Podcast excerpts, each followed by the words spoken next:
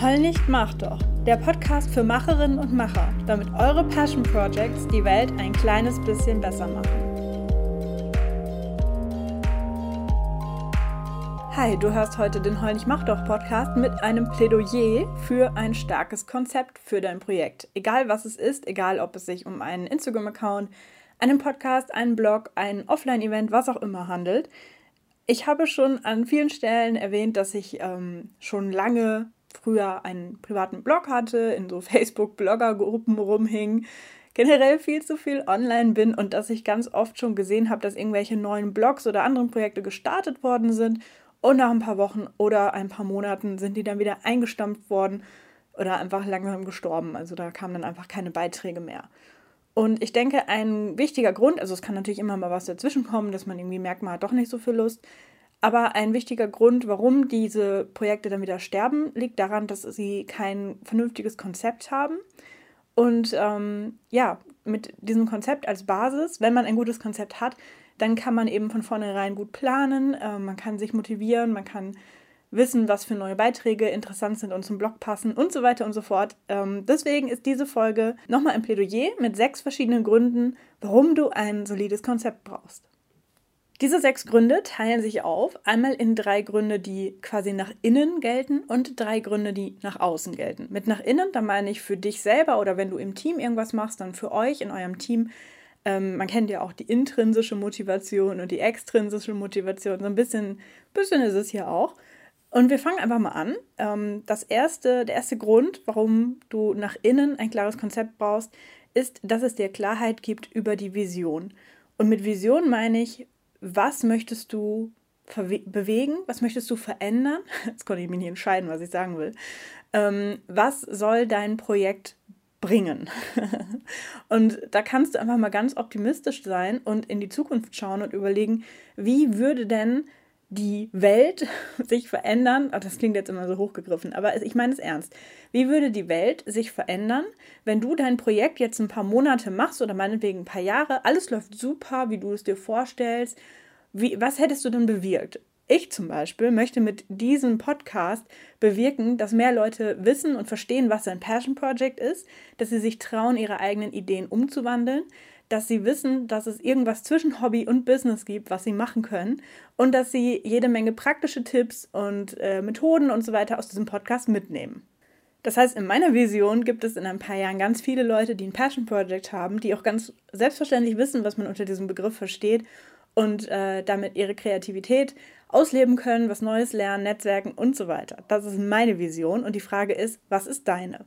Denn wenn du dir über deine Vision im Klaren bist, dann hilft dir das total, dich an deine Motivation zu erinnern, dran zu bleiben und durchzuhalten, auch wenn es vielleicht mal schwierig ist. Also wenn zum Beispiel ähm, durch deinen Job oder dein Studium gerade du nicht so viel Freizeit hast wie sonst, wo du dich dem Projekt widmen kannst, oder wenn du zum Beispiel ein bisschen frustriert bist, weil du ähm, schon länger keine Rückmeldung mehr auf deinen Artikel bekommen hast und denkst, hm, kommt das denn überhaupt bei den richtigen Leuten an? Oder ja, wenn du einfach so einen Durchhänger hast. Wenn du dich an deine Vision erinnerst, dann kannst du einfach diesen Durchhänger überwinden und dann kommt bestimmt die nächste Phase, wo es dann wieder Spaß macht. Der nächste Punkt ist Klarheit über das Ziel. Also das ist jetzt so ähnlich wie die Vision, aber die Vision ist quasi so das große Ganze, so in ein paar Jahren. Und Ziele sind ja eher die Sachen, die man in kürzerer Zeit erreichen kann, die man auch ganz klar definieren kann. Habe ich dieses Ziel erreicht oder nicht?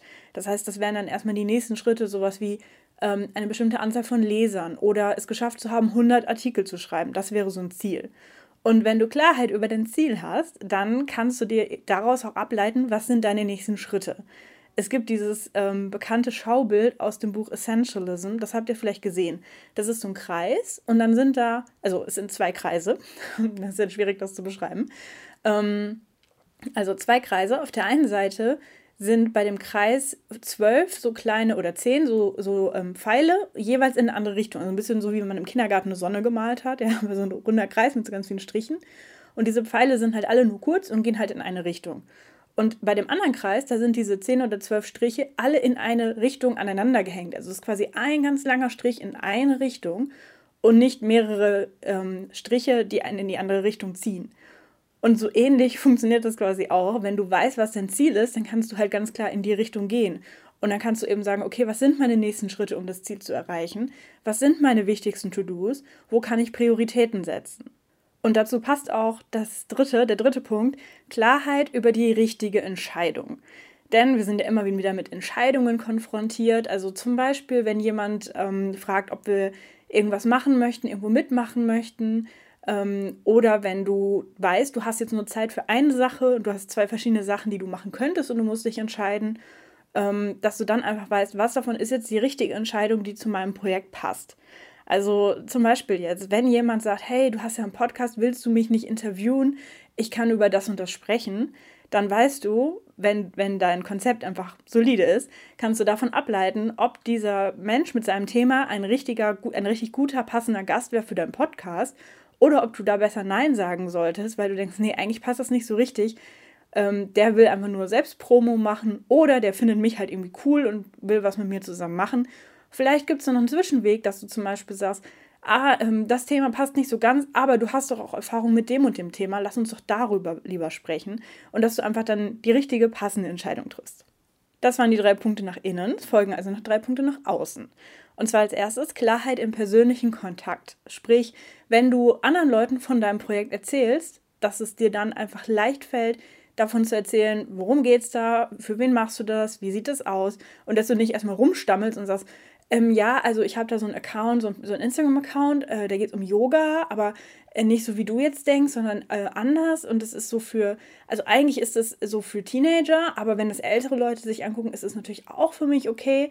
Sondern dass man ganz klar und knackig auf den Punkt kommunizieren kann, worum geht es da, damit das Gegenüber sofort versteht, ah, das ist cool, das ist was für mich. Oder vielleicht auch, ah, für mich ist es nicht, aber das ist was für meine Teenager-Nichte, der kann ich den Account mal weiterleiten wenn du zu irgendwelchen Veranstaltungen gehst, dann gibt es manchmal Vorstellungsrunden oder auch so, wenn du jemanden kennenlernst und sei es nur auf irgendeiner WG-Party oder so, dass du dann einfach kurz und knackig weißt, wie du dich und dein Projekt vorstellen kannst. Der zweite Punkt ist so ähnlich, aber eher schriftlich gedacht, wenn du dein Projekt nach außen schriftlich präsentieren musst. Und zwar so, dass du ähm, also im Vergleich zu eben, bei dem, beim ersten Punkt, da kannst du vielleicht noch ein bisschen spontan auf das Gegenüber reagieren. Also wenn der zum Beispiel bei Yoga so Fragen die Augenbrauen hebt, dann kannst du vielleicht da noch was zu sagen. Oder wenn du siehst, der nickt schon, dann, dann weißt du schon, ah ja, der, der weiß ungefähr, was ich damit meine. Ähm, was ich jetzt beim zweiten Punkt meine, ist, sowas wie zum Beispiel die Podcast-Beschreibung oder die Instagram-Bio. Das sind hier die Sachen, die müssen wir einfach einmal festlegen und alle Leute lesen dann die gleiche Beschreibung, die können wir dann nicht individuell anpassen. Das meine ich quasi mit dem zweiten Punkt. Denn auch hier ist es ja super, super wichtig. Das ist ja wie unsere Visitenkarte, unsere, ähm, unser erster Eindruck, den wir vermitteln, wenn jemand zum Beispiel in seiner Podcast-App stöbert und dann über deinen Account, äh, dein, dein Account, deinen Podcast ähm, ähm, stolpert und denkt, ah, das Cover sieht ja interessant aus, worum geht es denn da? Dann hast du jetzt nur eine Chance, diese Person zu überzeugen, ja nicht unbedingt zu überzeugen. Also erstmal diese Person zu informieren, worum es bei dir geht. Und im besten Fall sagt er dann, ah, das ist cool, das, ähm, das lade ich mir mal runter, da lade ich mir mal ein, zwei Folgen runter und höre da mal rein. Oder dass die Person eben sagt, ah nee, das ist nichts für mich. Aber du möchtest natürlich auch hier nicht die Leute verwirren, dass sie am Ende denken, hä, habe ich gar nicht verstanden, gar nicht gecheckt, worum es hier geht. Und der dritte Punkt nach außen ist Klarheit bei Pitches. Und bei Pitch, da kennt ihr alle den bekannten Elevator Pitch, den man so aus der Startup-Szene kennt oder hier so Höhle der Löwen und so. Da geht es ja darum, dass man in einer kurzen Zeit fiktiv bei einem Fahrstuhl, äh, bei einer Fahrt mit einem Fahrstuhl, dass man da ähm, jemanden kurz und knackig überzeugt, äh, dass er irgendwie investieren soll oder zumindest mal einen Termin geben soll, damit man über sein Startup sprechen kann. Und auch hier gibt es natürlich viele verschiedene Möglichkeiten, wie du pitchen kannst oder warum du pitchen kannst. Also du kannst zum Beispiel Leute nach Unterstützung fragen oder du könntest zum Beispiel, ja, Beispiel Podcast, fragen, ob ein Interviewpartner oder eine Interviewpartnerin Lust hätte, bei dir im Podcast aufzutauchen. Und auch hier musst du natürlich kurz und knackig kommunizieren können, nicht nur worum es geht, sondern auch, was die Person davon hat. Also zum Beispiel hervorheben, dass ähm, du genau die passende Zielgruppe hast für diese Interviewpartnerin und dass sie mit ihrer Botschaft genau die richtigen Leute dann bei dir im Podcast erreicht. Ähm, was ich mir außerdem vorstellen könnte, manche Passion Projects werden ja dann immer größer. Wenn man zum Beispiel sagt, man möchte daraus ein größeres Projekt machen und zum Beispiel Fördergelder beantragen. Angenommen, man hat irgendwie, keine Ahnung, ähm, irgendein Offline-Projekt oder so und will das dann professionalisieren und irgendwie, ja, regelmäßige Veranstaltungen machen, man braucht irgendwie Geld für eine Hallenmiete oder für Personal oder sowas, dass man dann zum Beispiel Förderanträge schreibt und auch hier äh, ist es ja eine Kunst, auf einem Antrag in kurzer Zeit zusammenzufassen, warum das ein gutes Konzept ist, ein innovatives Konzept und ähm, ja, die Leute, die sich danach halt durch die Papierstapel wühlen, zu überzeugen, dass ihr förderungswürdig ähm, seid. So, ich hoffe, mit diesen sechs Gründen habe ich euch schon mal überzeugt. Und jetzt will ich noch kurz darüber sprechen, was ich jetzt eigentlich meine mit Konzept. Und zwar könnten manche Leute denken, dass man damit meint, so eine Art To-Do-Liste, was man als nächstes zu tun hat. Oder irgendwas, was man mal festgelegt hat, sowas wie äh, die Farben oder die Schriftart, die man verwendet in seinem Projekt.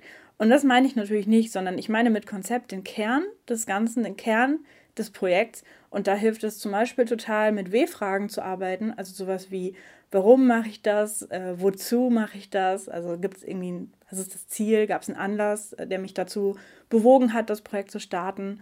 Wer ist da drin involviert? Mache ich das alleine oder mit anderen? Wie machen wir das? Was ist unser Ansatz? Was ist unsere Methodik? Ähm, für wen machen wir das? Also, dass man da einfach die ganzen W-Fragen durchgeht und damit ähm, den Kern seines Projekts einfach einfangen kann. Es gibt eine Methode, die kennt ihr bestimmt. Ich habe die auf Instagram auch schon ein paar Mal gezeigt oder darüber gesprochen. Ihr habt es bestimmt schon gehört. Ihr habt vielleicht sogar den passenden TED Talk angeguckt. Und das ist äh, die Golden Circle Methode von Simon Sinek. Die funktioniert so. Man malt drei Kreise ineinander. Also quasi einen kleinen Kreis in der Mitte, dann einen größeren Kreis drumherum und dann nochmal einen noch größeren Kreis ganz drumherum. Und ganz in die Mitte schreibt man warum. In den Kreis darum schreibt man wie und was in den ganz außen. Und Simon Sinek's These in seinem TED Talk ist, dass die ganzen Unternehmen und so weiter, also er bezieht es natürlich auf Unternehmen, aber wie so oft können wir solche Sachen auch auf Passion Projects beziehen. Ähm, er sagt, dass die meisten Unternehmen außen anfangen zu beschreiben, was sie machen. Also sie würden quasi außen sagen, ja, äh, ich verkaufe Drucker oder sowas. Und dass es eigentlich viel, viel interessanter ist, mit dem Inneren, mit dem Warum anzufangen und dass manche erfolgreiche Firmen das auch schon tun und eher ihre Werte kommunizieren oder ihre Vision kommunizieren und sich daraus dann eben ergibt, dass sie das machen, indem sie diese und jene Produkte oder Dienstleistungen anbieten. Und auch das kannst du machen. Und was dabei das Spannende ist, das Warum, das ist in der Regel eine Sache. Also du hast eine bestimmte Vision, auf die du hinarbeitest. Aber das Wie, also der mittlere Kreis, da gibt es dann in der Regel mehrere Möglichkeiten. Und das Was wiederum, das sind dann die konkreten Maßnahmen. Ich nenne mal ein Beispiel. Angenommen, deine Vision ist, dass ähm, alle Meerschweinchen, die als Haustiere gehalten werden, ein schönes und artgerechtes Leben haben und nicht mehr in äh, einem halben Quadratmeter äh, Strohkäfig gehalten werden und nur mit bösen, bösen Trockenfutter gefüttert werden, sondern die sollen ein möglichst artgerechtes Meerschweinchenleben führen. Vielleicht hat irgendjemand von euch genau diese Vision, dann meldet euch bitte bei mir und bitte fühlt euch jetzt nicht angegriffen. Das ist einfach nur ein Beispiel. So. Das ist das, äh, warum, das ist das in der Mitte, das ist das, worauf du hinarbeitest. Und jetzt gibt es natürlich mehrere Möglichkeiten, wie man das erreichen könnte, dieses Ziel der artgerechten Meerschweinchenhaltung. Also man könnte sich direkt an die Meerschweinchenbesitzer wenden und man könnte zum Beispiel Workshops anbieten, wo man denen das beibringt, wie sie ihre Meerschweinchen richtig halten. Oder man könnte ein Buch schreiben und sagen, ja, mit dem Buch kann man ja gleich viel mehr auf einmal erreichen. So ein Workshop, da können ja immer nur 10, 20 Meerschweinchenbesitzer auf einmal reingehen. So, sondern man kann sagen, man kann auch ein Buch schreiben und das Buch dann irgendwie selbst verlegen oder gucken, ob man einen Verlag findet, was auch immer. Man könnte auch einen YouTube-Kanal starten und selber zu so einer Art Meerschweinchen-Influencer werden, sodass dann die Meerschweinchenbesitzer, wenn sie eintippen, äh, was kann ich mal Meerschweinchen verfüttern, bei dir landen und du ihnen zeigst, wie toll es deinen Meerschweinchen geht und wie sie das erreichen können, dass ihre Meerschweinchen genauso glücklich sind.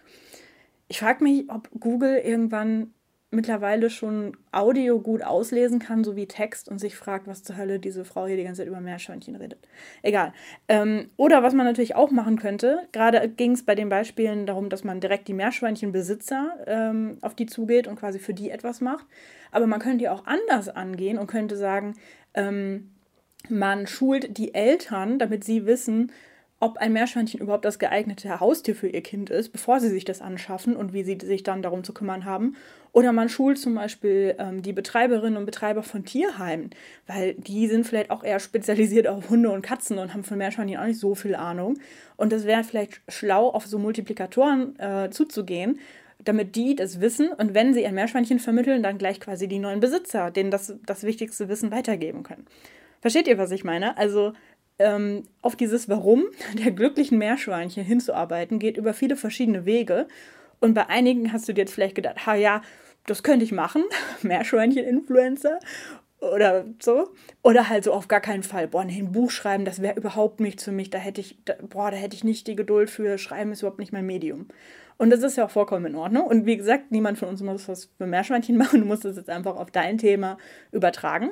Ähm, aber das finde ich einfach das Interessante, dass man von einem Warum, dass es viele verschiedene Möglichkeiten gibt und dass du dich ja bewusst für eine bestimmte Möglichkeit entschieden hast. Also wenn dein Warum Nachhaltigkeit ist, dann hast du dich ja bewusst entschieden, ob du lieber von dir zu Hause aus darüber bloggen willst, was du darüber gelernt hast, oder ob du direkt mit Menschen arbeiten willst und deswegen bei dir in deinem Stadtteil, in deinem Jugendzentrum Nachhaltigkeitsworkshops anbietest oder ob du noch was ganz anderes machst du hast dich ja entschieden, warum du diese Art und Weise, also diesen mittleren äh, Circle gewählt hast und das ganz außen, das wären dann zum Beispiel, ich schreibe Blogartikel oder ähm, ich entwickle einen Workshop über Zero Waste im Badezimmer oder sowas.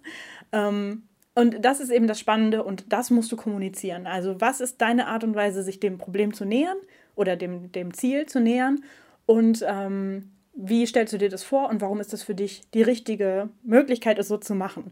Und daraus, wenn du das gut ähm, für dich selber geklärt hast und wenn du das gut nach außen kommuniziert hast, dann hast du ein solides Konzept. Und was eben nicht passieren sollte, ist, dass du einfach die ähm, offensichtlichste Sache nimmst, weil du denkst, ja, das macht man halt so oder das ist halt gerade Trend oder das ist die einfachste Methode, weil das vielleicht nicht unbedingt zu dir passt also bezogen auf die Meerschweinchen zum Beispiel, ähm, könntest du sagen, ja, äh, am einfachsten wäre es ja, wenn ich einfach einen Instagram-Account mache. Ich habe ja eh schon einen privaten Instagram-Account, wo ich immer mein Frühstück poste. Und ich mache jetzt einmal einen Instagram-Account und rede da über Meerschweinchen.